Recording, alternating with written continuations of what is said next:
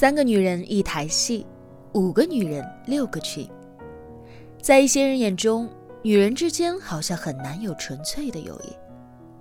什么合照时躲在后面显脸小，后期修图只修自己，不停的劝你吃下午茶，其实自己正在拼命的减肥。塑料姐妹情的段子在网络上铺天盖地，仿佛小姐妹们一聚会就要上演金枝玉孽。但实际上，女孩的友谊哪有那么复杂？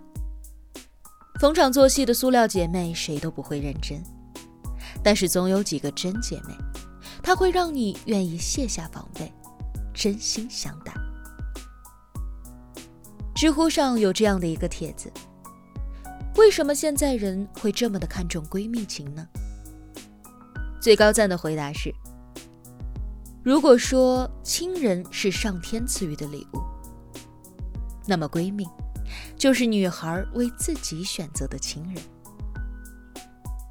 在女孩子的世界里，总有一些专属于她们的故事，她们的心情。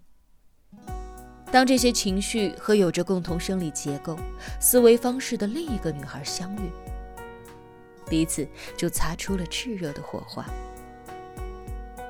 而男闺蜜，他可以通过与女性不同的视角，帮助女孩分析问题来自于何方，提出具有时效性的建议，而不仅仅是同情和情绪上的安抚。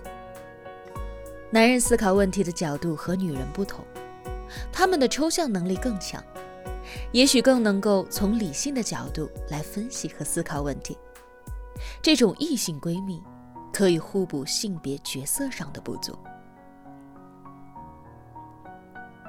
我在你的世界下落不明里有这样的一句话：闺蜜就是这样的一个人，就算全世界崩塌，她的拥抱也不会被颠覆；就算全世界取笑你，她也与你并肩齐驱，替你打抱不平。她比爱情更爱你。当你在人前光鲜亮丽、风光无限之时，他可能只会站在角落默默的祝福你；但当全世界都背叛你时，他就会坚定的站在你的身后，为你去背叛全世界。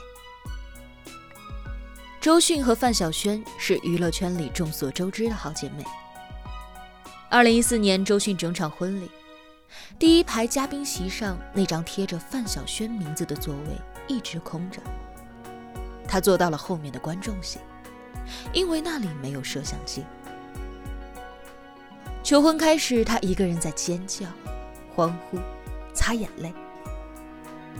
那个时候的周迅名气远超于范晓萱，萱萱完全可以借着好闺蜜的名义再火一把。但直到最后婚礼结束，所有的明星艺人都上台去谢幕，可范晓萱只是在台下看了一会儿。便走了，不去蹭你的热度，只要看到你幸福就好。也许，这就是我能给你最好的祝福。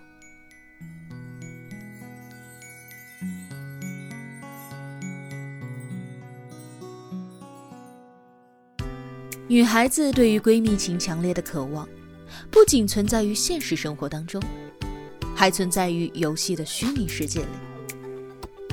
一位叫做静月天使的朋友，跟桃子分享了关于她的炫舞闺蜜故事。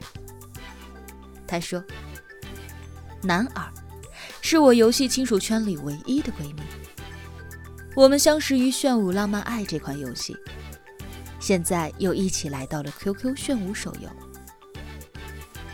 现实生活中，她在东北，我在南方，距离的原因，我们至今未曾谋面。”但我们却不曾缺席彼此的生活。除了见过彼此的照片之外，每逢节日或者是对方的生日，我们都会互寄礼物。从相识到现在，我们从来都没有吵过架。他一直陪伴着我。他不在线的时候，我就一个人打打排位；而他在线时，我们时而社区互怼互黑。时而所放瞎聊，聊以前，聊未来，聊八卦。所以游戏当中，我从来都不会觉得寂寞。中间我们也认识了不少别的好友，但加入炫舞的这十几年来，我身边的人来来去去，走走停停，最终陪伴着我的还是他。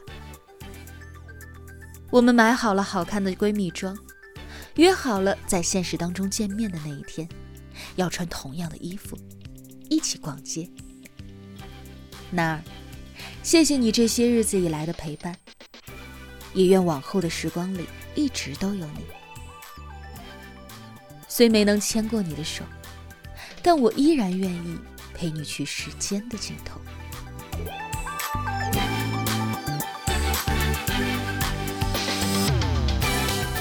这些分享有勾起你对闺蜜故事的回忆吗？欢迎大家在我的节目下方评论留言，说出你的游戏闺蜜故事。点赞前十的可以获得声音节送出的价值三百九十九元的福利包哦！更多闺蜜故事会在二零一九荔枝声音节现场的炫舞照相馆中呈现。想在声音节上遇到你的故事吗？